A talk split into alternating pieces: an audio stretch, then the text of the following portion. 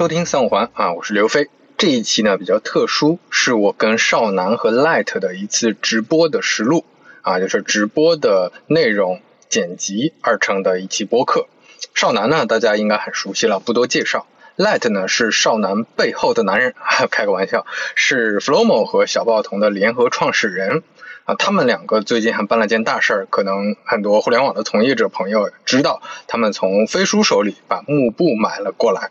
那他们两个呢，都是我非常喜欢的创业者和产品人。这次我们重点聊的还是很多做内容和品牌的思路。这是之前我一个专栏内容及品牌的主题。当然也能感知到他们做事的方法和价值观，希望能够对你有所启发。所以今天我们主要就聊跟内容、跟品牌，就包括大家用过 Flomo 或者熟悉小报童的，也都知道他们的内容和他们呃日常在社交媒体的一些表达，我觉得都构成了其实我们对这个产品的认知。所以，我我觉得今天我们就着重聊一聊这个话题。那要么先简单自我介绍一下。对，因为我我跟白我跟白光两人一起创业嘛，所以我们现在在做呃 Flomo 浮墨笔记，然后呢，它是一个。小的笔记工具，对，然后另外一个就是我们在做小包头，对，你要讲讲什么吗？嗯，好的，我好像没有特别补充了这个话题啊。好的，那我们就到第一个问题，就是 Flomo 和小包头的冷启动。我理解跟跟少南之前一直在做做产品经理的朋友知道有产品陈思路，这是一个付费的一个 newsletter，然后可能跟你之前一直在社交媒体上表达有一些关系。当时是怎么做的？然后这个上上面有什么思考没有？就是你之前 Flomo 的冷启动跟你之前的公开表达有没有什么关系？我觉得有一些关系，因为刚开始的时候，相当于是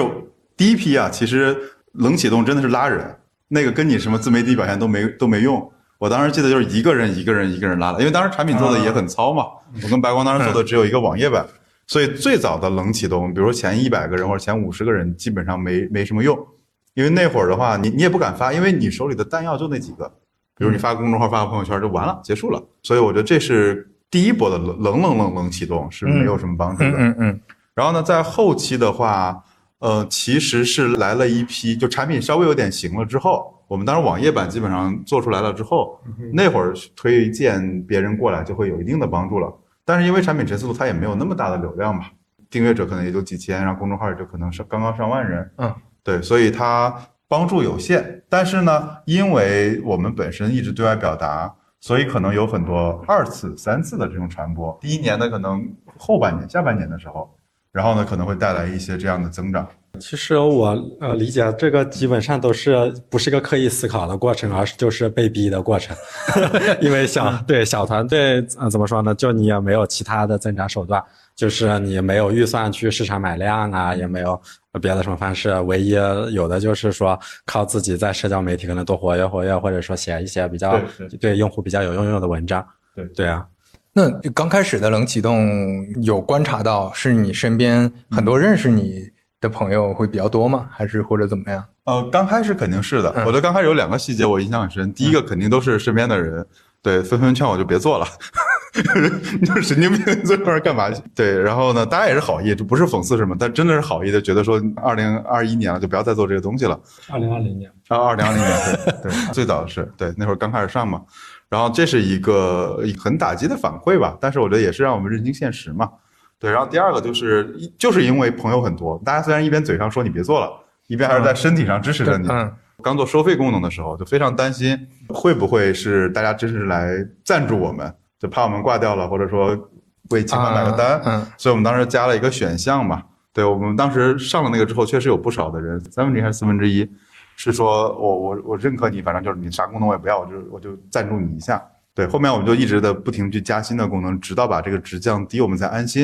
因为否则那样的是创业是不让人安心的嘛，对吧？OK，像最早你做一些社交媒体上的输出，不管是公众号还是产品全思路，当时有什么故事没有？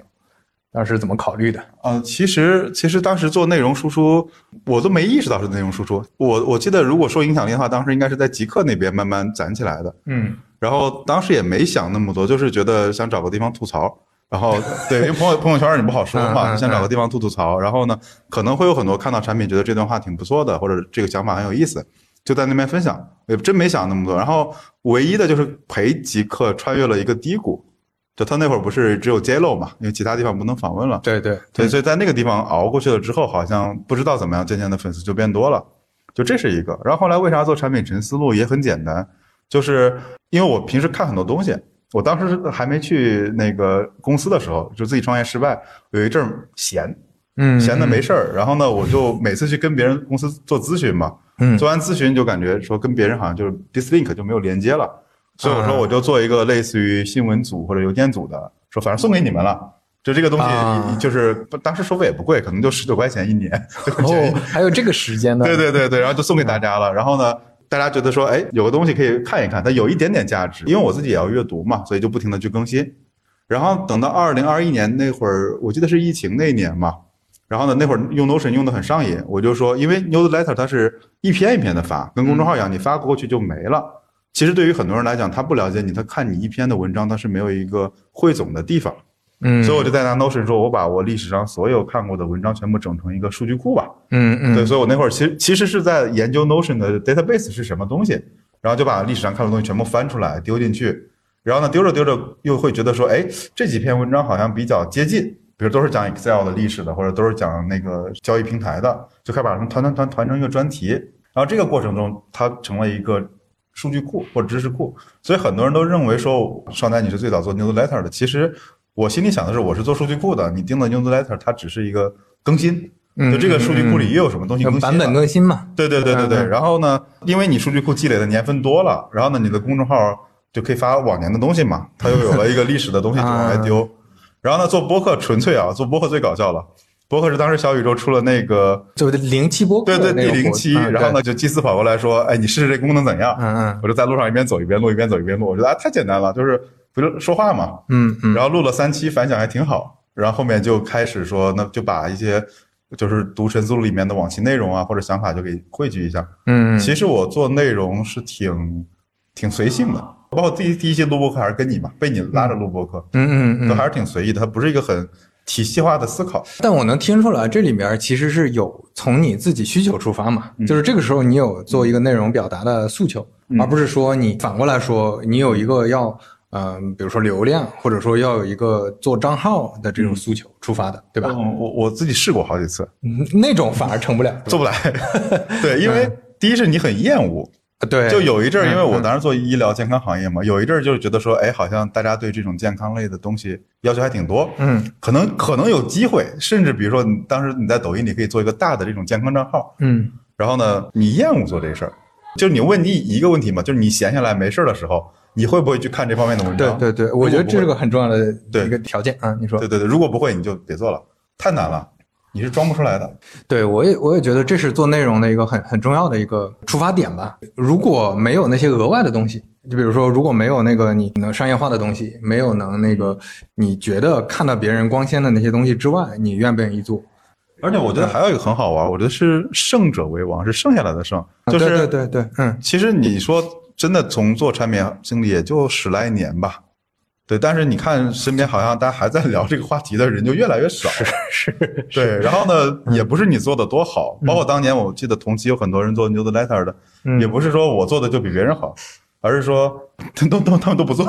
是这个问题。对，然后包括你现在做这些内容，嗯很多时候也是不单纯为了物质回报或者很功利的回报，然后它能间接的帮到你现在的产品或者业务，我觉得这是一个对就是比较顺畅的方式。因为我觉得之前它是一个副产品嘛，就是嗯首先是 Flomo 给我提问，就 Flomo 抛了个问题说这事儿怎么办，对吧？你因为你要把它做好，你要做新产品迭代，做运嗯运运营，嗯他会抛一个问题。就你本来也要思考的一些，对对，然后你拿这个问题去找答案，找到了之后呢，就是你就顺手把它整理一下，嗯然后再发出去。所以有一阵儿，我记得就刚开始创业那阵儿嘛，因为我们还在开发，没开发出来。然后呢，那会儿我就说瞎看看，那会儿 Web 三正好也很火，就是东看看西看看，看看区块链啥的。就一周感觉看了很多东西，但是我就问说这玩意儿有啥卵用嘛？就有过一阵迷茫期，因为在之前你有明确的工作，他问你要啥东西，你心里特别清楚，对吧？你无非是管理啊、业务发展啊、一些行业知识。之后呢，因为我们创业也明白说你要怎么做这东西，怎么推做推广，就中间那个空档，可能刚刚辞职，然后新业务还没起来的时候，你就不知道干啥。嗯，但这时候呢，你觉得你有时间精力去看无穷多的东西，反而是什么都做不好。嗯，那会儿对我来讲，它没有一个北极星了。对，哎，那 Light 这这方面是我看你最近写公众号，然后也写小包童，你、嗯你在内容输出上怎么想？其实有一点类似的嘞，就是呃，首先肯定没有把它当做一个主业来做，它就是一个顺便的东西。为啥现在呃开始写了呢？我觉得其实还是跟觉得跟小报童也还是有蛮大的关系的。哎，此处打一个广告。对啊，这我原先也尝试着想在公众号上写一些东西，但是会觉得公众号它整个就给人的感觉太正式了，因为你发完就不能修改了嘛，而且会立刻推送给说 老老改主意，老老 老要改文章，你到底写的是啥？对，而且发完之后立刻就会推送给所有人，几乎是瞬间那那种有压力。对对啊对对，啊、所以你就会觉得好像是一个有点像一个作品馆，你完成那个东西就永久的被陈列在这儿，而且会立刻被所有人看到。所以一开始说也可能想啊、写写公众号什么的，但实际上就是产量非常低。嗯对。然后后来就是因为我们做小报童嘛，其实说起来也不知道到底哪个是因哪个是果的，好像都混在一起。因为那阵子自己也想说呃用这种形式写一写试一试，然后又正好说我们做了这么一个产品，反正两个因果混在一起，就自己在小报头上也开了一个专栏。怎么说，在小报头上写的其实就会稍微不太一样，是首先有一个付费墙，不是所有的受众，然后而且小报童我们的设计是啊，怎么真的好像变成小报童的广告了？不是故意的，对，而且小报童的整个设计就是它也不是说立刻实时提醒的。你发完之后，其实就订阅者他是过一段时间对，他是自行决定要不要提醒嘛。对对对对，然后包括确实也还有修改的机会，所以就相对来说写的比较随意一些。然后反而觉得这种比较随意的写法呢，就是在过去的一年当中，就帮助自己写写下了很多的思考。我去年确实在小报头上写的比较高频的，可能平均呃两三天就写了一篇。对，一开始还觉得说写的短呃简短一点，比推特稍微长一点的版本。后来发现慢慢也写得更长了，就这个过程很有意思，感觉是换了一个不同的平台载体，就让自己的表达欲会高很多。啊、其实我当时有一个不恰当的比喻，就是当时把小包童比喻成达芬奇的那一个速写本，对，就达芬奇他有很多公开发表的作品，对这些作品当然是特别好的，流传很广。首先没有他的这个速写本，他其实也不会有这么多作品，而且他的这速写本可能在一定范围之内，其实也是有很多受众的。就是小包童帮助我作为一个过程，然后就写下了很多东西，就事后自己一看都觉得挺有意思的。以一个更低的频率，可能做一些更好的整理，慢慢做放到我觉得可能更正式的那个公众号上，就大概是这样一个过程了。啊嗯，就是你自己做内容这方面，现在有什么改变吗？对你来说有什么帮助吗？首先，我其实没有觉得自己可能是在做内容这个事情，还是会当做是它什么 debug 什么自己产品？对啊，我觉得还是跟思考挂钩吧。它一方面是可能叫思考的副产品，你想一些东西，然后把它写下来；然后另外一个就是它可能本身也是思考本身。对你写的过程呢，叫什么啊？formalize 就形式化思考嘛，就是你的思考不仅在脑子里进行，你把它写下来，然后这其实可以帮助你思考的更清楚。对，其实某种意义上来说，少南其实写了很多说我们用 flow 怎么更好的思考嘛。某种意义上，其实我在小报童写的可能更像一个有点公开一点的自己的 flow 对，但是他可能因为有一些履约责任，所以我必须更强迫自己去写。对，所以对我带来改变，我确实我就觉得我写下蛮多，我自己也觉得蛮不错的想法，这是一方面吧，对自己的帮助。我一直觉得，就写作对我来说，就是首先不是为读者的，是为自己的。第二的话，在过去一年中，就帮助我可能认识了更多的一些朋友吧。你累积下来的这些东西本身可能也是一种证明，或者是他们可能更好了解你的东西。呃，过滤器很多可能不喜欢你的，呃，跟你不一样的人，他就直接就绕道走了。跟你可能跟气味相投的人来说，这又是一个可能降低信任成本的东西。明白。说到小包童，对吧？说到内容及品牌，那我就解释一下，我小包童是那个少男和那个 Light 做的，就是一个付费的内容创作平台，就所有的专栏都是付费的，但是费用高低不等。然后大家可以去那个公众号搜索“小报童”，打开页面之后，里里面再搜索“内容及品牌”，就能搜到我的那个专栏，也就是今天我我们讲的这个主要的内容。就今天的内容算是那个专栏的一个延伸的内容。对，这这个就稍微稍微给我们带一下货。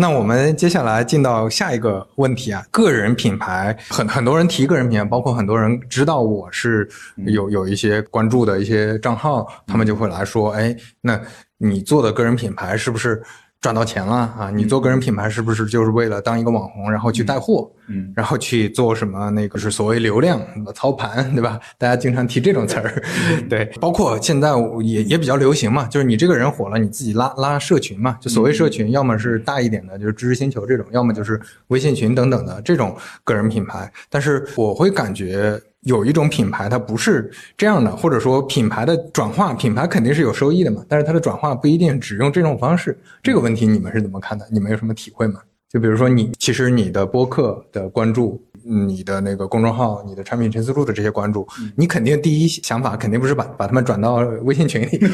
肯定不是说赶快带个货，对吧？趁趁大家还在关注。那这个你是怎么怎么思考的？呃，其实我刚好上个月就少兰在上海的时候，我们还聊过这个话题。我们其实有一个总结，就是说，你如果纯从这种功利的角度来评判啊，就叫流量带货这种说的，我觉得根本上这种叫做 to C 变现。啊，从攻攻略角度，但是你说，如果你积累了一个品牌，个人品牌有什么好？就是 to C 变现效率太低了。如果我们从功利角度来考虑的话，对，当然别的角度来，就像我们做效率工具一样，其实很多人跟我们讲，就是说你们做 to C 干嘛？你们该去做 to B，因为 to B 天花板很高嘛。就比如说我们 Flowmo，其实做的很多联合会员和呃合作呀，然后像是跟一些可能对不恰当的说，可能认识很多朋友啊。我们呃呃一些可能新的加入我们团队的伙伴啊，我理解这种可能是对我们来说所谓的个人品牌带来回报更高的地方。对，不恰当的说，我把这个叫做 to B 变现。对，而且感觉会更可持续一点，对吧？对，因为你本身不是目的嘛，就是你的你的目的不是说那么直接的，我要说把你转化过来。对，因为我觉得刚才你说完之后，我就在想说，好像我都没有做过，我很讨厌建群。嗯嗯。对，然后也没有卖过广告，然后也没有带过货。就是觉得该写点或者该说点什么东西，或者我觉得或者就我们也没有把这个当做主业，啊就它本来就是副产品，对，所以可能就也没有思考过说 想通过它去赚钱，对对啊，我觉得是这个原因。对对，如果说上来你现在也没啥别的收入，你现在就有个博客，那可能就得拉群了，是吧？那就得拉群了，对吧？我还得做四九九九的私董课了。哎，那那说到刚才那个 Light 也提到了一个事儿嘛，就你们现在做一些 To B 的联合等等这种，这个我理解也是算是一种品牌上的一个举措，一个手段，是吧？就做类似这种事儿，你们是怎么思考的？其实当时也不是从宣传品牌的角度来讲的。嗯，当时还是小团队创业嘛，你唯一想的就是就是增长嘛。那怎么做增长呢？就是大家都是穷穷兄弟们抱抱团呗。所以最早我记得是跟俊玉一起，然后做那个他当时做青芒嘛。对。然后当时反正大家就是说，哎，反正大家公众号都都差不多，然后呢就一起报个团儿，卖卖会员，相互推推荐推荐。嗯嗯。但这里当时有几个不一样的，第一个就是我们的目的不是为了去打折卖卖会员，不是干这个事儿，是说，哎，彼此产品都很认可，就我也用他的，他也用我的。第二个就是说，大家理念比较像，对，所以说就是给你介绍一个好朋友，然后后续呢，在相当长的一段时间里，我们的合作都是在介绍说你的产品跟我的产品之间有什么联合，比如滴答清单嘛，因为像我们是明确说我们不做土度了，嗯，对，Flomo 是不做土度的，所以说你要做土度怎么用它，嗯，对吧？但是有一些你做土度里面，比如说你办了一件事儿，这个事儿你办完了之后，你有一些经验或者有一些心得，有些实践上的那个那个成果，你要记到 Flomo 里。所以我们那篇文章跟教材一样，就是说怎么去联动，嗯，然后在最后的之后说，哎，这儿有个联合会员，你可以看看。其实对用户来讲，它有个好处就是他对你说认知更清晰了，是吧？对，一是没冲突，第二它是说，哎，有了这个东西，我会知道怎么用了。对，第三他会很哦，感谢你帮我推荐了一个好东西。他不是说，哎，你要割韭菜了吧，对吧？你看你打折，你要割韭菜了吧？他不是这个感觉。对，我觉得刚才少南举了一个很好的例子，就是并不是说你做所有的事儿都是啊，我们做公益、做慈善，所以怎么样，而是你这种联动，它是最后能落到什么呢？落到大家对 Flomo 的认识、功能该怎么用，有一个更进一步的认知了。说实话，如果是第一次看到 Flomo 的界面或者看到这个的，包括我跟朋友推荐，一般大家也会产生疑惑，哎，这个在什么场景下用？就首先看到界面肯定不知道怎么用嘛，没那么直接。但是你跟他讲了，包括每一篇文章、每一次联动的这个内容，包括你的播客，包括那个对外的这些表达，其实都是在强化强化刚才说的这个点。我我觉得这里我们当时是没从品牌的角度来想，嗯而是说，我觉得有一篇很很关键性的文章，当时影响我挺大，就是做产品陈述里看到的，嗯就是叫为什么我们还没有发明革命性的思维工具？当然英文我忘了，很长。嗯嗯对，它里面就提到了一个观点，就这种思维上的工具，比如说 Photoshop、Illustrator，就这些东西对学习者、使用者有个很高的要求。比如 Figma，对吧？你 Figma 里你要看很多的教程，嗯你想想，我们从小到大学过很多这种叫 Excel，嗯，对吧？那这个过程里面，就是你不可能把工具丢给用户，用户就会用了。他一定要配套一套叫思维工具，你要给他思维方法。然后呢，这个过程里面你就看，比如有两个极端，一个极端是说那个就是 Twitter 这种，就存了你大量的数据，它不复杂，但存了你很多数据笔记。然后呢，另一方面极端就是说 Photoshop，它都可以考个证、考个级的。中间还有一小坨，中间有一个很长的光谱，比如说番茄钟、代办这些东西，它就有个问题，就这些东西呢，它虽然用户很好上手，但是呢，用户更换也没成本，就是你很快就可以把你换掉，因为都是图图类的，我用哪个哪个皮肤好看，我用哪个。所以呢，你要想保住你的用户，就是你选两两侧嘛。当然，显然 Flomo 走不了 Photoshop 那一侧，所以我们走到 Twitter 留个人的数据。然后呢，这个过程中你就会发现说，你要教他怎么去用这个产品，因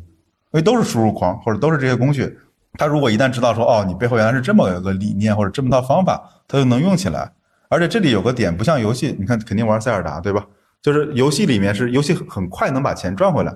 因为这个玩法很新新很新颖，大家都一传十十传百，就就几天就发售几千万套啊，我就收回成本了。但你想，就是从一个 Photoshop 发明到现在普及，或者 Excel 发明到普及，它是要很长的周期。这个过程你要不断、不断、不断的去重复、去讲你的东西，大家才能说哦，原来你是这样的。所以这是我觉得当时那篇文章给我们一个很大的启发。所以我们做 Flomo 刚开始写了很多文章，就很多人说我们是营销文啊，或者说不是这个意思。其实我们当时是就是想说，还能怎么用用？对，甚至我们也在自己摸索，说这个工具我发明出来了，它有可能是怎么用的。嗯，所以这是一个我们当时写了很多文章，甚至做了很多的帮助文件的目的。对，这是一个核心。就这个在在我理解，其实就是品牌，但但是你们出发点不是说我们要做品牌，而要要怎么样，而是它就自然而然形成了对这个的认知，对对吧？嗯，因为我觉得这里可能我跟白光其实不喜欢说品牌这个词，嗯。我会把品牌认为是一种果，啊对就因为你 do something 做了一些事情，就不是做品牌，对对对，而是最后形成了品牌。对你做了什么事情，最后形成了品牌。，对对，所以对于这种理念上的这种布道或者叫传播，我觉得其实你看这里就有我们只说互联网产品比较熟的，像 Notion 就是个很典型的，嗯它有大量的这种访谈、模板、教材、教程。其实有兴趣，你可以看它的帮助中心写的真的非常好。嗯对，有大量大量的资料和文档，甚至那种教程录的非常精美的，就告诉你该怎么用。因为我那天都发现一个例子，就是很多用户找我们就说：“你怎么不录个视频呢？”我第一反应就是写的那么多字儿，你看呗。后来看不是，用户就是想看视频，就是想看你怎么鼠标从这儿点到这儿的。嗯嗯嗯，对，你所以们录了吗？没？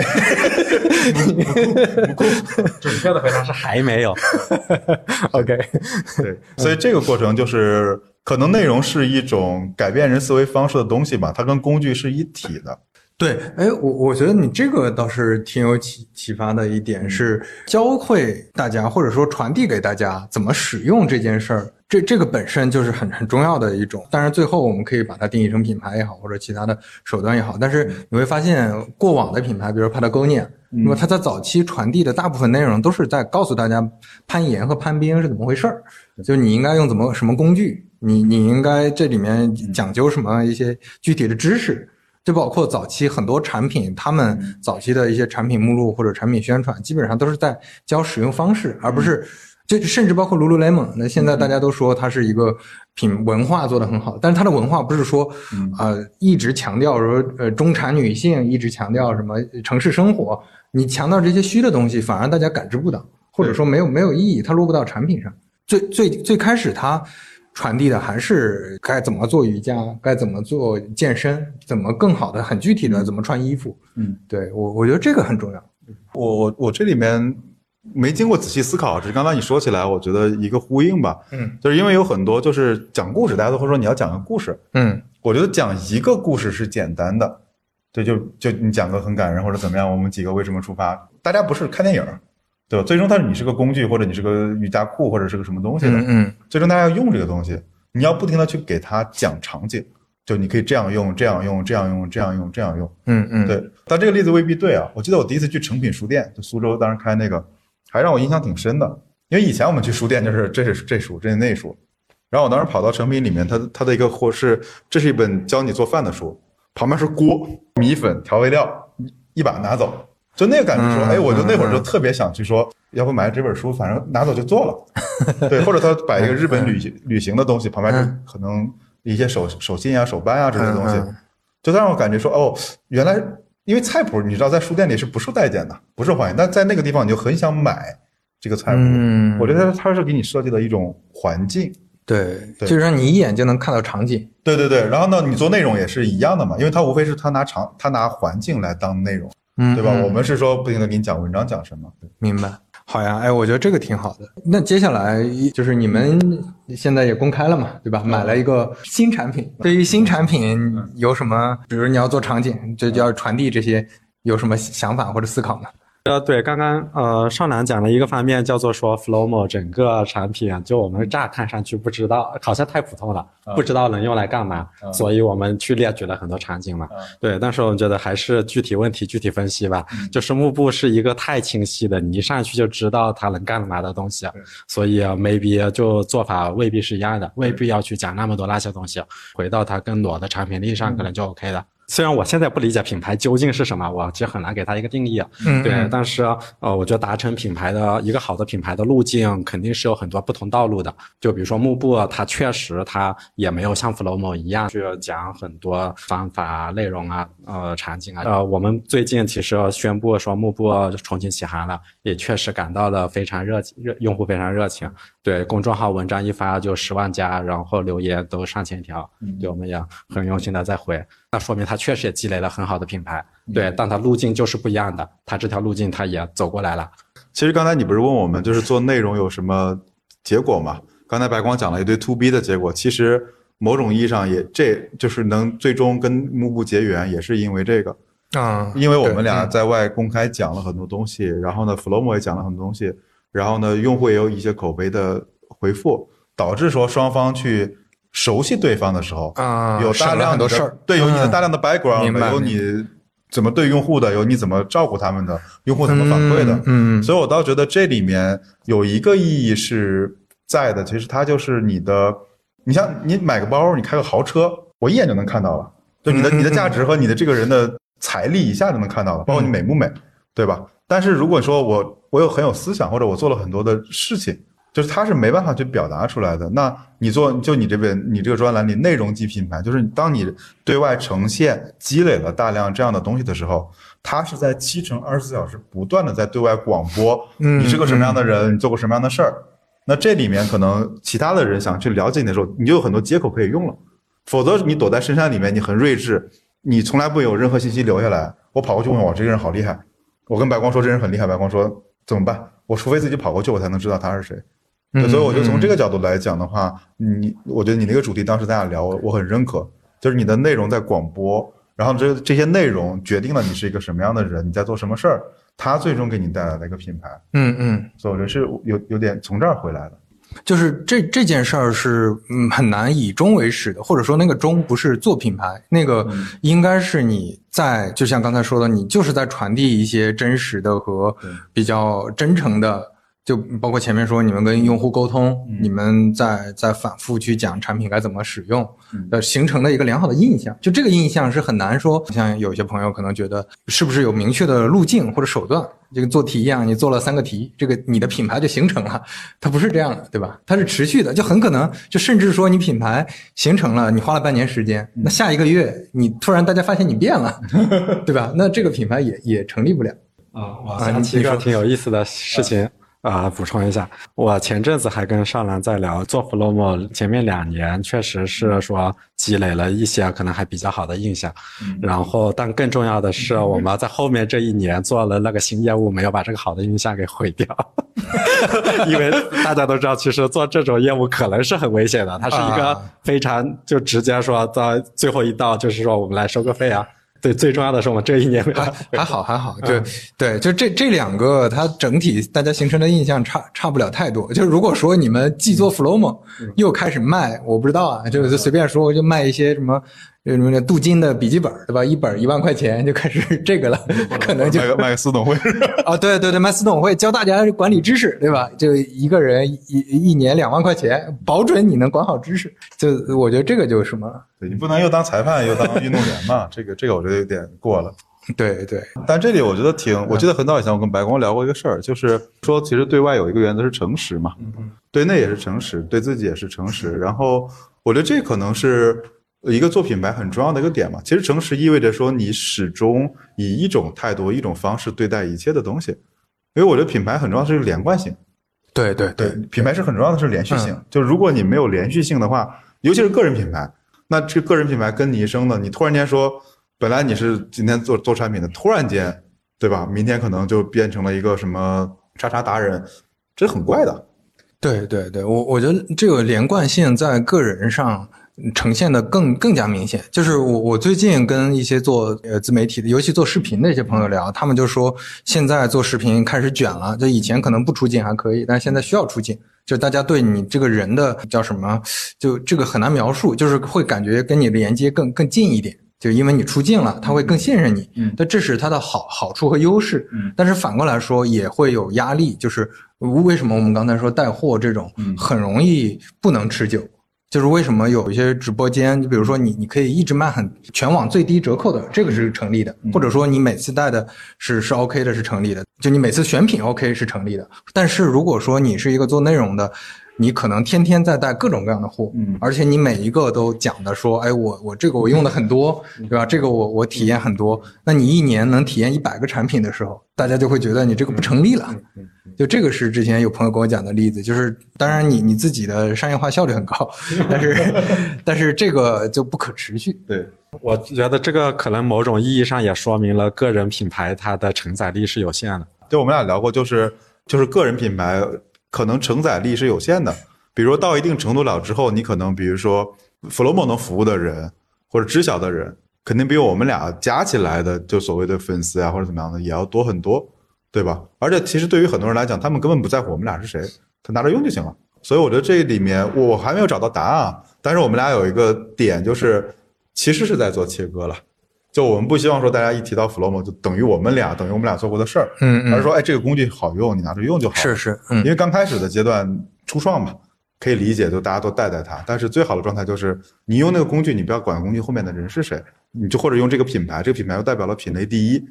比如我们喝元气森林，我们其实不在乎背后是谁的，或者我们喝咖啡星巴克，我们不在乎背后是谁。就我们问题就是个人品牌跟一个所谓的非个人品牌之间应该怎么去。什么时候合在一起？什么时候对它需要有一个过渡，或者说需要有一个平衡。对对对，不是说完全都没有，而是可能得有个平衡。对，因因为因为如果要求所有，也不叫要求，就是最后的结果是所有用 Flomo 的人都是你们的粉丝，这个是很有问题的，很有问题，会很有问题。而且我觉得很危险，对，很危险。对，因为我们说，呃，前面举个人品牌，总觉得好像还是很正面的例子嘛。对，然后这里我给大家举一个，可能大家一听就会觉得是负面的例子，就是格力和董明珠。格力的手机它开屏就是董明珠，对吧？对啊，这格力等于董明珠，对这个这个印象，对我觉得这个是一个非常糟糕的。一个例子，对，所以当然我们现在可能还特别小啊，看上去可能会是更美好一些，对。但是如果个人和产品的界限其实不能很好的识别开，持续的绑定的话，如果再持续的走下去，说不定就是不太变成一个不太好的例子了。嗯，是是，我我我也特别理解这个，可能对于产品的这个品品牌，就像刚才说的，就是用 Flomo 的人他。其实大部分的合理的情况下，应该就是喜欢用 Flomo 就好了，对吧？他他没必要在意背后的，他特别在意背后的这些，反而就是有有些人是只看到了当下，就可能因为喜欢某些人，他会特别激动，或者特别容易产生那种那种过分的信任关系。但是，一旦这个没有了，对吧？粉转黑粉是非常可怕的一件事。你之前不是说最好的雇员就是那个迪士尼那些人吗？啊，那些卡通形象又不会出轨嘛？啊啊啊！对吧？对对对，你作为人总是还是挺危险的。是是是，因因为我们刚才也聊到，像 Flomo 啊，像小报童，它其实也慢慢形成了一些圈内的，或者说也在有一些破圈的，形成一些他们的独有的品牌。那这个品牌，你们哪些点会觉得说，哎，这个是我觉得现在我们有品牌了，或者说现在这整个感觉对了？有有没有那种纯净？嗯对，因为我们确实可能呃，平时我们的呃思考和沟通不会特别强用品牌这个词啊。对啊，我们的感知确实就是来自用户的善意的感知，还是得到的比较多的。对啊，呃，因为经常会有用户加我嘛，因为我会把我微信写在各种客服的地方，就会有人说，哎，真的非常感谢你，因为我用了这个工具会带来什么东西，就这个会让我很开心了。然后，但这里其实就这个过程很漫长，嗯而且就是一阵儿一阵儿的，因为它会有一种割裂感，因为在我们圈儿内，你看到很多大家会觉得哇，这个东西很酷，这个功能很酷，这玩意儿很炫，赶紧发小红书，可能有很多人点赞，就这是一种。你说心动不心动嘛？肯定也心动，嗯但另一种就是你会发现说，他问了他，你解决了一个他可能困扰很久，但是他始终没解决的问题。我前两天有一个有个阿姨特别好玩，真的，我还没跟你讲，嗯阿姨五十多了，啊阿姨阿姨不会用，阿姨说字儿太小了。我第一因为头像很年轻嘛，一个小卡通形象，第一反应就 对我第一反应就是说那个 就是也不小了，他大大，他说还是看不清。我说哎这么大看不清，因为我以为可能说眼睛不舒服嘛。他说你要照顾一下老年人，然后我那时候就愣了。然后他说你这个产品很好用，他说为我说为啥好用？他说你看我在手机上，我在安卓机上写一写，对吧？然后我在 Windows 电脑上就可以用了。这听起来巨朴素吧，对吧？你跟他讲什么星图啊、脑图啊、AI，啊就是信息同步，他要的他他第一是同步，第二说，他说你这玩意儿很简单，就是我输就行了，也不用写标题。对，然后呢他说你们讲的那个那个什么卡片什么什么法，他都说不出来那名字。他说就是那写小卡片那个东西，哎，我懂了，就是我现在知道我该怎么记了，否则我看了，比如说我听一些听一些书啊，或者看一些东西，嗯我不知道该怎么办。他很谢谢你，就是这种感觉，其实比一堆人觉得你很酷，至少更温暖我们吧。嗯对，因为我觉得你真真切切的进入到他的实际生活中去了。嗯因为你想想那种很酷、很眼球一亮的东西，你记不得的，你用的还是很多很基础的，真的是你生活中离不开的东西。比如，其实举个最简单的例子，共享单车你是离不开的，对吧？至少我现在几乎天天都要骑这个共享单车。嗯对我觉得是，如果你能做成这种更基础的东西，远比你发明了一个什么自动轮滑器啊什么的，可能更更有价值。对，嗯，就这是我们感觉到了用户的善意吧，而且我喜我喜欢这种善意，就是他解决他生活中的难题，而不是他觉得你很酷。哎，我我觉得这个也是个挺好的案例，就它它是一个能能区分的，就是比如说，就我们都知道品牌是美誉度，就当大部分人是认为你这个很好的时候，肯定是说明你有品牌了嘛。但是品牌跟品牌是不一样的，或者说美誉度跟美誉度是不一样的。你像你刚才说的，可能大家对你这个人很 respect 啊，觉得你是什么产品老炮，你是做了很多年，很坚持，对吧？等等。但是这些这些不能形成就是产品上就大家大家真的喜欢用，这是两码事儿。就是可能大家都在说这个产品特别好，嗯，但是说完也就不用了。对对对，对，那个其实反而不如像你刚才说的，这个这个阿姨可能都不知道你是干啥的，对对啊，但是她就用的觉得很好，对，对我觉得后面这种会更接近真真正的品牌，你不是要做一天两天嘛？你可能要嗯做十年、二十年。如果照这个角度来讲的话，一定是进入到寻常的生活中嘛，才是能持续的东西。嗯，对，然后我觉得自来水就分两种嘛，有一种是说，就是他因为用了这种东西显得他很酷，就这是一种；另一种是说他真你真的帮他解决了一个他生活中的难题，所以他很感谢。对，如果能选的话，但前者肯定来得快，对，对，但是后者来得久嘛，就这是一个选择，没有对错。是是是，你你们会有意识的选后者吗？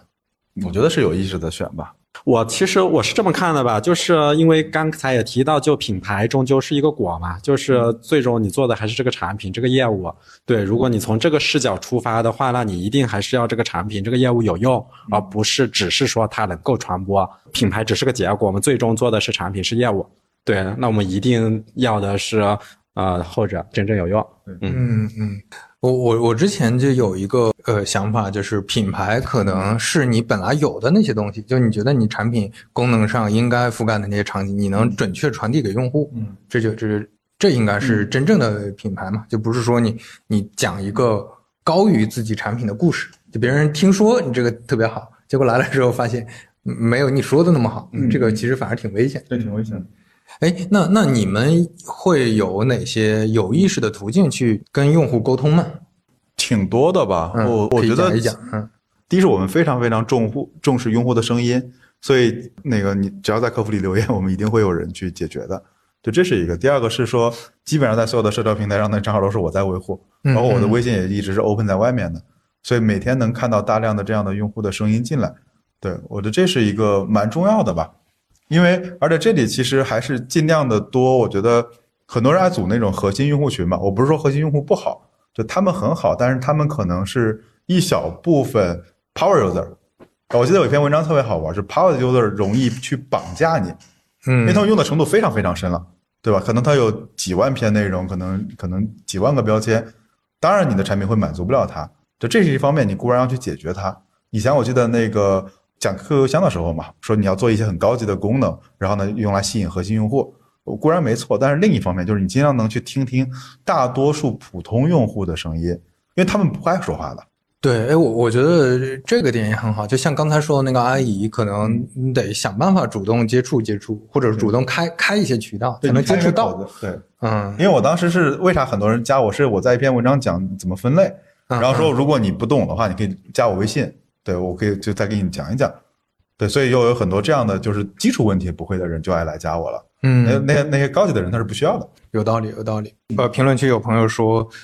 个人品牌和产品产品的用户需求是不一样，所以可能有一些差别。我觉得这里面。就我稍微分享一下，就是就就个人品牌来说，我我观察也有好多种，就因为你提供给别人的价值不一样的嘛。比如说，可能有一些是情感价值，就陪伴型的，还有一些呃，其实我觉得，如果是你是靠输出内容，而且你的内容产生的是，比如说像像我做的垂直领域，还有很多行业领域在做的就行业的观察。这产品的一些思考、分析，这些这些东西，我觉得你本身还是要提供价值的。这个跟我们前面聊的产品的东西是一以贯之的。就首先你不能做超过自己认知或者说超过能力的东西，就是说的很很很高。那等大家发现你这个表里不一，就麻烦了。然后另外就是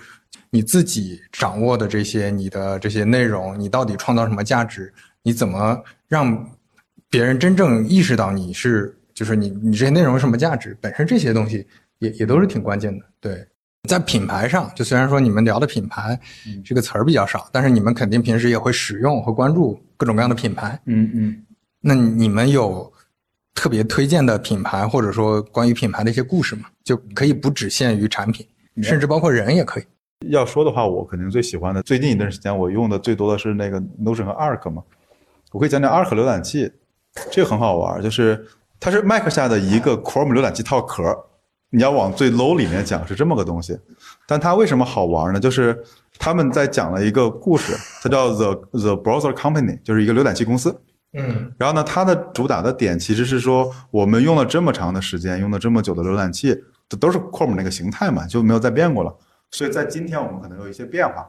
然后呢，这是一个它的一个理念嘛。然后在这个里面，我觉得它的很好玩，就是。我说不出来它的一个具体的那个点是什么，但是它有很多的这种细节，比如说它的每一个版本更新都写的非常，我非常愿意看，因为就是就很好玩，就一堆老哥们儿在这儿有点嘻哈的那种感觉，就是哎，我我这这次我要更新这个东西，我觉得它很酷，我更新那个东西很酷，这是一点。第二点就是它始终带了一个就是用浏览器去改造一下现在的网站的理念，比如前两年它推了一个功能让我觉得很好玩，以前在浏览器里面有个东西叫游猴。就是你可以写些脚本把界面给改改，然后他现在做了一个更简单的工具叫叫 Boost，就是你点几下就可以把这个网页给改了。比如说我写那个网页那个广告我把它干掉，字儿太小了把它放大，然后可以把它 share 给你。如果你也用 Arc 的话，你就可以用我这套主题了。嗯嗯，对，所以就这个东西呢，它有一点，第一是我觉得它有点叛逆和先锋在里面，它一直在有一个目标，我要跟你对抗，我要对抗 Chrome，我要对抗 Edge。嗯嗯。那第二个就是说，哎，我怎么对抗呢？我有一些。它能落到地面上，嗯，就具体的一些案例，嗯，对我我我通过这样的设计理念，我能把它落到地面上，这是我很欣赏的，因为我看到很多那种做互联网产品的，就是讲的很好，就讲了一个巨牛逼的概念，然后就是发现就落不了地，或者说说啊就是个这，嗯嗯，对，我觉得这是 Arc 是让我觉得一个嗯做的很好的。第二个就是它有一些余裕，就它的很多设计你就觉得说完全没必要，但是它又做的非常非常精致的地方，然后这会让你觉得说它是真的很。很认真、很仔细、很热爱的去对待这个东西，它不是那种说我背了 KPI 我要去上，对吧？就这里面你能看到很多产品刚开始很小清新，后面堆堆堆堆堆堆了一堆。对，Arc 始终给我感觉说，即使我们人少，即使我们现在可能还没有到达那么好的状态，但是有一两个这样的细节我忍不了，我要去改它，我改得更好。所以你看一看，对，这是让我印象很深的一个，反正最近我一直在用的一个产品吧。我要不我觉得我观我看到的这种好的品牌，我觉得就是特别怎么说呢？特别大路货的例子。其实我觉得 Apple 就是 啊，对，其实它为什么一个 WWDC 可以让这么多人愿意熬夜？嗯然后为什么其他很多公司做已经做了这么多什么那个虚拟现实的设备，然后甚至 Facebook 做了名字都改了，大家不 care。对，但是苹果为什么苹果一做大家就特别激动？甚至苹果这个产品还没 release，大家就已经特别兴奋了。啊，都在讨论。对对，嗯我觉得是那。他虽然也讲了一些故事理念，但是他其实讲的也没那么多，一次用一次具体的产品告诉大家说，我做的产品我一定就会去力争是做一个特别好、优秀的品质。不仅是乔老爷还在的时候的 iPhone 了，呃，库克厨子做的 AirPods、Apple Watch 这一些东西，其实也是呃一次一次的告诉大家说，苹果我去做这个设备就是会跟大家不一样。嗯，对，所以啊我觉我理解这个也是苹果的品牌。我其实更早之前我没有期待它的 MR 设备，我其实真的很期待它的 Apple Car。我其实挺期待他，如果他的电动车出来，会跟特斯拉有什么不一样？少少南，你呃研究这些科技公司肯定研究的挺多嘛？就你你觉得科技公司这些，比如包括苹果也好，其他也好，就产品内容本身的传递，你会感觉到也有区别吧？我其实感觉很强烈的，就是如果作为开发者，我就讲一个细节嘛，比如说你在 iPhone 上你可以用很多小组件，你在安卓上你就发现就根本做用不了，就是整个安卓平台里面现在任何一家在做的这个小组件都很麻烦，一方面是用户理解麻烦，另外一方面是那个开发者非常麻烦。这里有一个我觉得苹果很厉害的点，就是第一是它它先想这个用对用户的价值是什么，它给你讲了很多场景。你想安卓在很早很早很早以前版本就有那个桌面小组件了，对对对 HTC 对吧？当年就有那个那个，对但是我们除了放天气和时钟就不放别的。嗯但 Apple 出了这个之后呢，我们发现哦，小组件有这么多花哨的东西，也可以这样玩，可以那样玩。就第一是它会把这个东西想的非常非常的周全，对。第二呢，它有能力驱动开发者以它的标准来，且它为开发者做了很多的准备工作。比如像我们开发那种锁屏的东西，其实开发完了之后，在 iPhone 上开发完了之后，其实稍微改一改，Apple Watch 上就可以用了。嗯，但是你当时看安卓的那个规范，你就疯了，你知道吗？明白。对，因为我觉得这是说它很早以前，因为我从 iPhone 四的时候就开始做做 Apple 的开发，就它这个理念真的是一以贯之的，没有什么大的差异的。呃，这个我觉得挺有意思的，就嗯。确实是作为用户的一个盲盲区，我看不到的地方，嗯。就是因为大家都在聊说安卓像小组件这些东西都出的很早嘛，就嗯。苹果每次出感觉好像是只是搬过来了，但是实际上这背后。就从开发上，其实其实你包括体验上，你真用过的也知道，就是它的体验上也不一样。我就样。给你讲一个细节，嗯。就是你看 Apple 的所有的倒角是一样的，啊啊啊！你放在桌面上不会觉得乱啊，。对，我我在安卓上面想让我们的 Wedges 在不同的手机上对齐，这件事做不到，我做不到。嗯嗯，就是这样明白这都没有对，没有那么好的规范和标准嘛。对对对，嗯就想起，其实段永平其实他有个很有名的一句话叫“后发先至”嘛，叫“敢为天下后”，对吧？我就觉得这句话其实用来形容苹果是特别恰当的，所以也特别能理解为什么段永平买了这么多苹果。对，因为他自己做了这么久企业，最终发现，呃，人家苹果才是他这个品类最牛。对，啊这这让我想到那酷伟技术的水平 应应用，啊对，有点类似吧，有点类，因为你看苹果每次都做这种事儿嘛，就从 iPhone 到那个呃现在的 XR 设备，这基本上都是大家一看，哦，这个好像看起来都有，对，但是它它就是能能融合的很好，其实你看这，我觉得还有一个例子就是任天堂嘛，你也讲过任天堂。，嗯我觉得为啥说它的品牌很强，对吧？任天堂是地球主宰嘛，老这样说，就是因为它非常一致。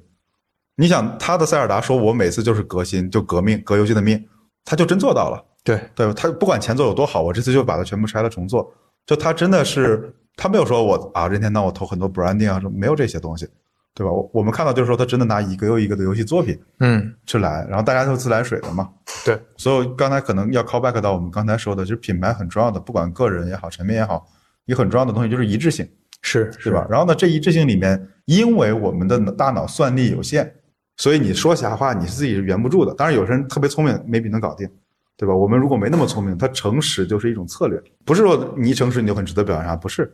诚实是一种策略，它是让我说，只要我照着我自己是什么就做什么，我就能保持我的一致性，所以我的品牌就慢慢积累起来。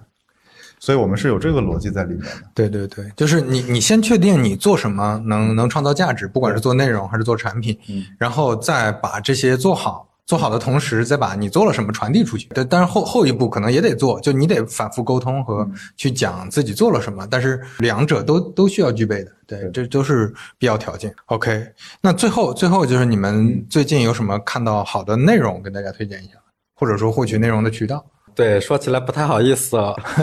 我是啊，就是我最近又开始用得到了。啊，我对啊，我买了飞哥的 AI 绘画专栏，然后不不不，我把我把那一季的 AI 专栏全打包买了。嗯嗯对，然后最近开始看了，他最近有一个呃讲就是三国历史的一个专啊。栏，因为历史。啊，他讲的是这样的，是有原先是有两个视角，一个民间传奇的视角，一个三国史实的视角，然后他会去讲说一件件事情，就《三国演义》，他是怎么去在这两个视角中做取舍，嗯。然后去呃给出一个做出了这么一个长销的小说，对，蛮有意思的啊。嗯因为是民间的史，其实我们现在知道《三国演义》，它很多其实跟史实不一样的，但其实很多民间传奇是更夸张的啊。嗯嗯嗯对，然后他在这两者中做一个平衡，尽量贴合史实，又很有趣味度，很有传播。对我觉得觉得就得到还是聚集了很多高质量的内容的。对对，确实很多朋友现在老是说，知凡是知识付费都是心里 打鼓，对吧？觉得什么？我我觉得这个还是按需，就是你觉得你有需求，而且这个这个价格你能买到一个好的内容，哪怕这个内容是整合的，我觉得都很有价值。确实，你要是自己去研究、去去了解这些东西，我我之前就尝试过，像三国这种历史，你一个字儿一个字儿的去看，然后去对比。对于我们来说，就可能想了解这个，很很多时候你你看一些专家整理的那个效率会更高。我我觉得是按需出发。说反过来说，也不要那个，就别人说哦什么东西现在火了，你赶不上就要完蛋了。对吧？现在很多就靠这个焦虑去骗钱的，那你就花了几万块钱想要，对，想要一下变成什么人上人什么，我觉得这个就就不靠谱。嗯，少男呢？我其实那我我推荐点儿更 old school 的、更更非电子化的。我在看两个东西，一个是比较感性的，就《呼吸》杂志，嗯我很喜欢这本杂志，就是应该是李松蔚主编的嘛。哦，对，那边那边有，对对对，我那儿还有呢。我我反正没也没出多少期，一年都出不了几期的。嗯然后我就很喜欢买来看，因为第一是你现在很少有机会看一本实体书了，嗯，因为嗯书还不一样，因为书就是字儿嘛，杂志是有排版、有有有摄影、有空白、有留白、有小专栏，就它是一种很奇妙的体验了。现在，就你会觉得好陌生了，好陌生了。然后第二呢，就是这本杂志里面其实讲了很多心态和心情的问题嘛，比如他会讲说你往后退一步，包括说怎么去自然界里面，就它每一期有个小主题，尤其是我觉得对于今天可能焦虑或者怎么样，有有些时候它是我的一个避风港，比如礼拜六早上可能吃完早饭我就拿这本书在讲台上看一会儿，可能这是一一本很好玩的书，对，嗯。而且它没有什么时效性了，你随便买哪期喜欢看就好了，所以这是一个很有意思的信息源，而且嗯我又不是学心理学的，对吧？你又不能一天到晚看这种宗教的仁波切的书，所以他能给你找一个很好的，就是你不知道你不知道，对，这是我觉得杂志一个很好玩的点。然后第二个是我在看德鲁克了，嗯，对，然后每次看德鲁克都觉得说，哇哥们儿，人家是一九一九五几年写的，对，一九五年写东西，你怎么到今天还犯这个错呢？嗯或者说五几年的东西，你怎么到现在还不知道呢？嗯嗯对，甚至包括很多很多我们在今天看的东西，都能在他身上找到影子。所以我那会儿就觉得说有点儿有点儿诡异，就是我我干嘛不早点来看他这本书呢？然后后来其实我觉得工作，我觉得这里面有一个点也想正好分享一下，就是我们对于很多经典书会有一种不屑，对对对对吧，《红楼梦》嘛，对吧？谁还没看过？对对，就这种感觉，就是德鲁克嘛，谁谁还没看过？太老了。嗯对，我们要去求新的，对吧？最热门的，对就是这种打破传统的。但经典是经典，就是有它道理。他五几年写的东西，真的到今天还是有用的。而且它能流传到今天，大家都还在讲，这就说明它的经典性嘛。对，所以这个地方我觉得也有一种 ego 嘛，就是说我们是新一代人，我们要看最新的书、最新的理念，嗯要去看 A AI 的这种新的论文 paper。但有一些在历史中的东西，它既然穿越了那么多的时间，嗯，它应该还能再存在那么多时间。对，枯萎内容的水平。我记得之前有一个理论嘛，就是说当一个东西距今为止的时间越长，嗯它能在未来存在的时间就越长。你不可能想象，比如说可能再过一几百年没有圣经了，不可能的。嗯嗯请让我来举一个例子，就比如说笔记，这里面就是当时白光为啥我们俩选择做笔记，啊，这需求不可能消失的。是是是，嗯嗯，有道理。对，就你做一个，就就两年内可能就没有的一个需求，比如说那个之之前，当然我也开了一个专栏啊，就是像那个 Mid Journey 这 Prompt，还有一些人做一些 AI 相关的这些，但但是我做的时候，我是心里清楚这是一个短短时需求，它是一个过渡期的。就现在没有很好的办法，你只能去学有一些巧妙的方法，能用好 prompt。但是我感知上，等它迭代一年两年，很快这种单纯输入 prompt 这个这个事儿，在很多 AI 的场景下就不成立了。就是就你可以用很顺畅或者是其他更好的交互去实现这个。对这种过渡的东西，我觉得做短期研究可以，但是它它不会是一个真正的长期的产品。对，其实你刚才说到信息嘛，我觉得有一个很重要就是半衰期嘛，就是刚才说的，如果这个内容穿越了时间到今天为止，你还能接收到，对吧？甚至还有不止你一个人在看，那这个东西值得你再去看一下。而且这是一个，第二个，我觉得看内容里面未必是看一遍，就像刚才白光说的，德鲁克的东西我大学都看过。你看不懂，因为你没有开过公司，你没有管理过企业，你不知道他在讲什么东西，就觉得说经典看了一下没什么用，扔掉了。所以有些经典的半衰期的书，你反而值得一而再、再而三的去看，每次都有启发。所以这里面就又回到了说，我们真的需要那么多东西吗？不需要那么多信息，可能一两个动作做好就够了，一两篇文章理解透就够了。对，这可能是一个现在的观点吧。对，是的。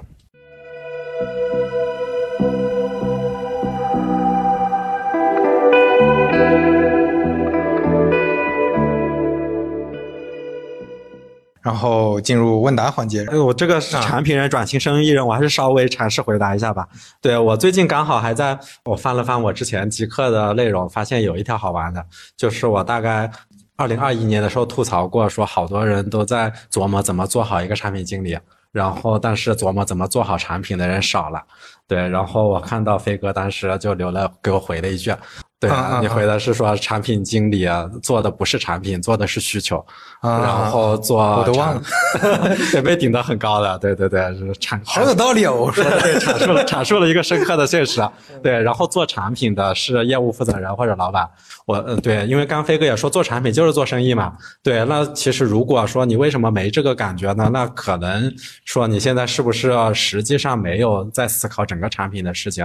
啊，而在可能是思考的是一个个具体的功能或者老板给你的需求，我觉得这是一种可能了。那还有一种可能就是，你说产品和生意最大的区别是什么？我现在能想到的还有两个区别，一个是其实你如果做生意的话是非常残酷的去直接面对市场的，你要直接去考虑收入和成本的事情，这个可能是做产品的时候不会去考虑的。这是非常务实的一个视角，然后另外一个我觉得也是说拥有者 owner 所谓 owner 的视角。对我最近我前几天也在吐槽说 owner 意识这个词很奇怪，因为我们在职场经常听到说你要有 owner 意识，但是实际上你不就算你是产品经理，就算你是业务负责人，你可能实际上也不是他的 owner，你不是所有者，就是你是所有者和你不是所有者这个心态的差别是很大的。然后，但是这个你不是所有者的时候，你是 get 不到那个心态的。所以，对，包括前面说的成本那种很焦灼的状态。所以，产品人如何转型生意人，就是只要说你今天去跳下海成为生意人，你就可以成为一个生意人了。哎，我觉得这个说的也也挺对，就是你得你得先去实践。真正进入这个状态，对，说 Light 的编程能力是如何练就的，对吧？其实这个问题，不知道你的预期是什么。其实我是一个很不典型的程序员啊。首先，我大学的专业叫做地地球化学，对，是一个地质类的专业。就我们暑假要去山里啊，就是挖化石的那种。当时对互联网比较感兴趣嘛，就当时的互联网可以理解成就类似于呃去年的 Web 三，今年的 AI 这种，反正就特别热。所以我当时就很简单的是说，我想从事互联网行业，我可能想自己做一些产品，然后就倒推回来，所以那我需要什么？但是对行业粗浅的认知就是我要从事互联网行业，那我就是要成啊，我就要写代码。所以就自己去学写代码，然后做一些小东西。从零起步的时候，其实资源没有那么足嘛，那就是你得找一个人写代码嘛。找不到人写代码，那就自己写嘛。啊，对，就是这么极致的，呃，利用自己。你可能稍微团队成熟一点，那其实就，呃，你又可以去做更多别的事情。对，所以啊，我大概就是这么一个历程，就是为了，实际上是为了完成产品。对，前面说到怎么转型成为一个生意人，对吧？对你做一个生意人，就是当你要找不到一个程序员的时候，你就得自己做一个程序啊啊！完美的扣 back 了，可以。哎，我回答一下前面这个问题，就是做内容的话，平台怎么选择？其实我觉得可以跟今天我们聊的关联上。就是你你觉得做哪个内容你特别舒适，就是在你的那个擅长和了解的那个范围内。就比如说，你像我跟少南，我们之前也聊过，我们做短视频做不了。就很难很痛苦，对吧？那个包括前段时间我跟那个高张资本的老范范老板跟他聊，就是他他其实之前投了很多新媒体的那个厂牌嘛，包括范同呆老板啊等等这些，他其实很熟悉内容了。他他现在投的也有很多在短视频领域也是头部的，但是他他很熟这背后的方法论，但是他做的时候他就发现你懂了各种道理。依然做不好，因为他压根儿就不是短视频的那种那种用户，他也不是那种很有热情的，觉得说短视频的这种题材和内容，他知道我我只要什么什么怎么做，我就一定能做出来，但是他就很痛苦，所以他现在还是在做播客，他也知道播客比那个短视频体量要小得多，但是这个就是自己擅长的，所以我觉得这个答案很简单，就是你自己特别擅长，你觉得做这个没有没有任何压力，以及说。你做这个做出来的，它就是有价值的内容，它就是有有效果的内容。还有什么得到或其他的课程推荐吗？你们还有什么推荐的吗？呃，其实还有一个我觉得也还不错的，可能很多人买过，就是张小雨他呃他有一个，他不是讲投资那个，他另外一个讲商业案例的，我觉得那个讲的蛮好的。对对嘛，嗯嗯嗯，那个非常好。然后我我推荐一个是那个讲行家的文化参考。那个就是你了解大千世界的一个很有意思的一个方式吧？对，其实刚才我还看到一位，我还想说两句吧，就 是说做独立开发，就其实其实真的，你像我们的时间，真正能在坐在屋子里面好好去想产品该怎么设计的时间是非常非常稀少的。所以你说今天做独立开发还有没有出路？我觉得这个问题很难回答，因为你做什么东西，你要做长期做短期，你是割韭菜还是想好好做？我觉得这个还是挺挺难的，对。但这里有一个点，就是它一定不是你只有产品能力就 OK 了，嗯，甚至不是说你会写个代码就 OK 了，对，而是说它是一套综合能力。首先你要去发现一个需求，对，这个需求呢最好不要是你自己的需求，而是说可能除了你之外还有很多人都很痛苦的一个需求，嗯。然后在这基础上呢，你有能力去实现一个解决方案，并且你还能好好的收收费。到这儿为止，你只是刚刚能出来做一个独立开发者，再往后稍微还有一点点要求，就是你要做一个合法的公民，你要好好注册公司，你要好好的去纳税。所以做一个独立开发，他要的事儿很多，比如最简单就是，如果你从公司辞职了，你开个公司，你社保怎么交？就这事儿你要回答的，对吧？你开个银行账户基本户该怎么打钱？就这些事儿都是你需要去处理的，它不是一个很简单的东西。对对，我我特别同意这一点。就是之前我们老说一个词儿嘛，就是把手弄脏，把手弄脏。对对对，就是你你得自己下地干过活。就我见过很多朋友说，就五年前可能就说自己想做内容了，他觉得做内容有价值。就未来是不是就也不是说当网红，就是做内容是不是能有一些其他的，能多认识人，对吧？能能能做一些别的东西。但是他就一直在分析，一直在想，对吧？一直在在提问。嗯，我觉得就先先试着做嘛，你多多试一试，然后慢慢找着感觉了，你就知道说有哪些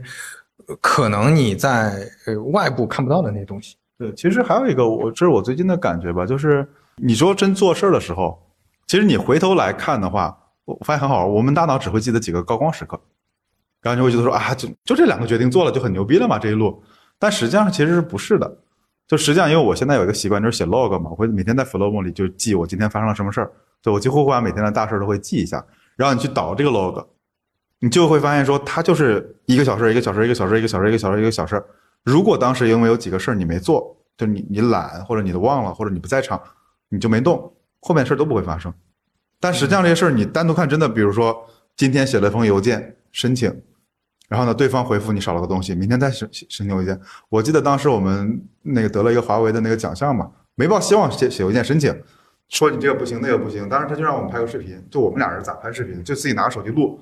傻不傻？就录了好多遍也不行，然后的素材也不够。我当时还逼着白光说晚上回家让格格给你录一段那个视频发给我，要剪辑一下，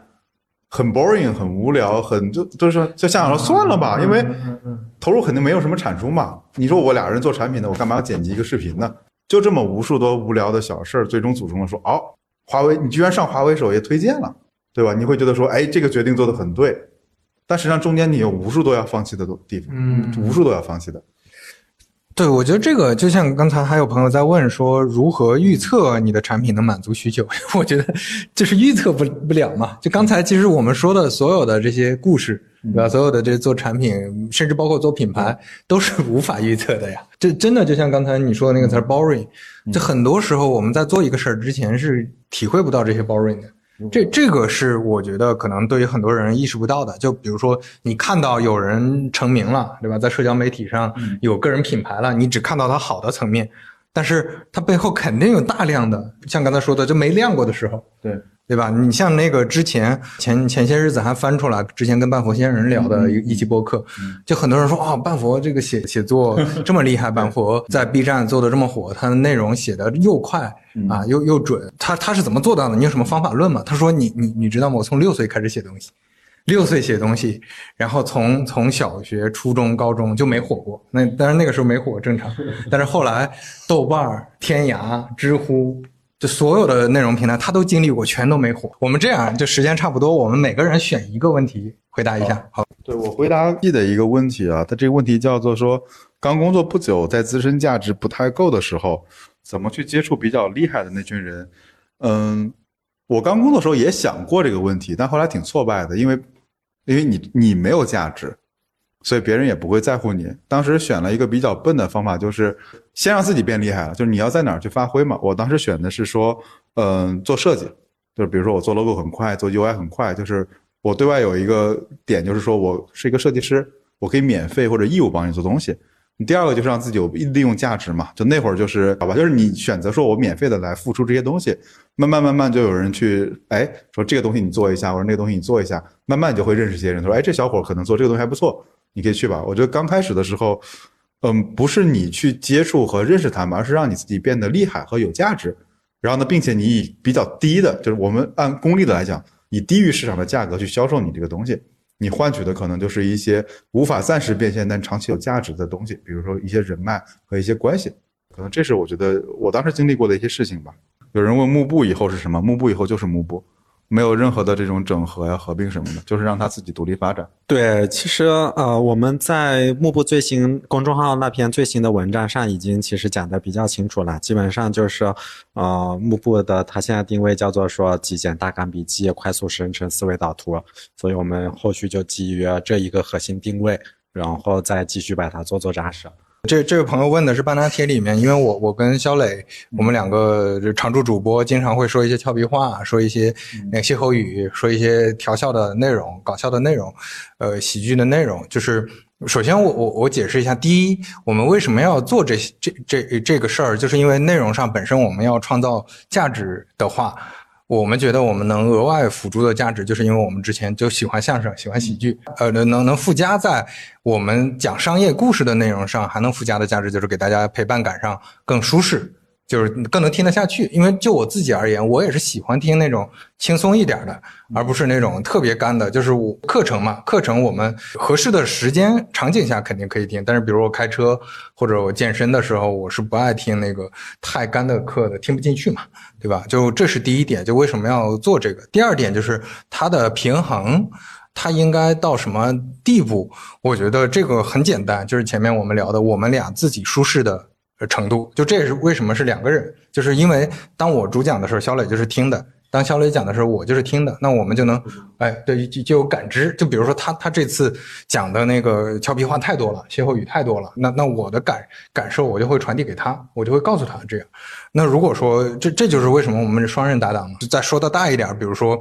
在在合伙在协同上。你有一个补充，有一个互相的照镜子的一个人，我觉得还是挺重要的。包括我，我我一直在看着 Flowmo 做起来，看着小包童和幕布这些，那我能感受到少男和白光之间，他会有这种互相的那个碰撞，对吧？就是我能从外部视角给提供给你一些，我觉得你哪儿做的不对，你哪儿应该你坚持做。我觉得这个这个也挺重要的，就是你如果自己过于 孤单，不管是做内容做产品，可能就就会难很多。那我们就先到这儿，那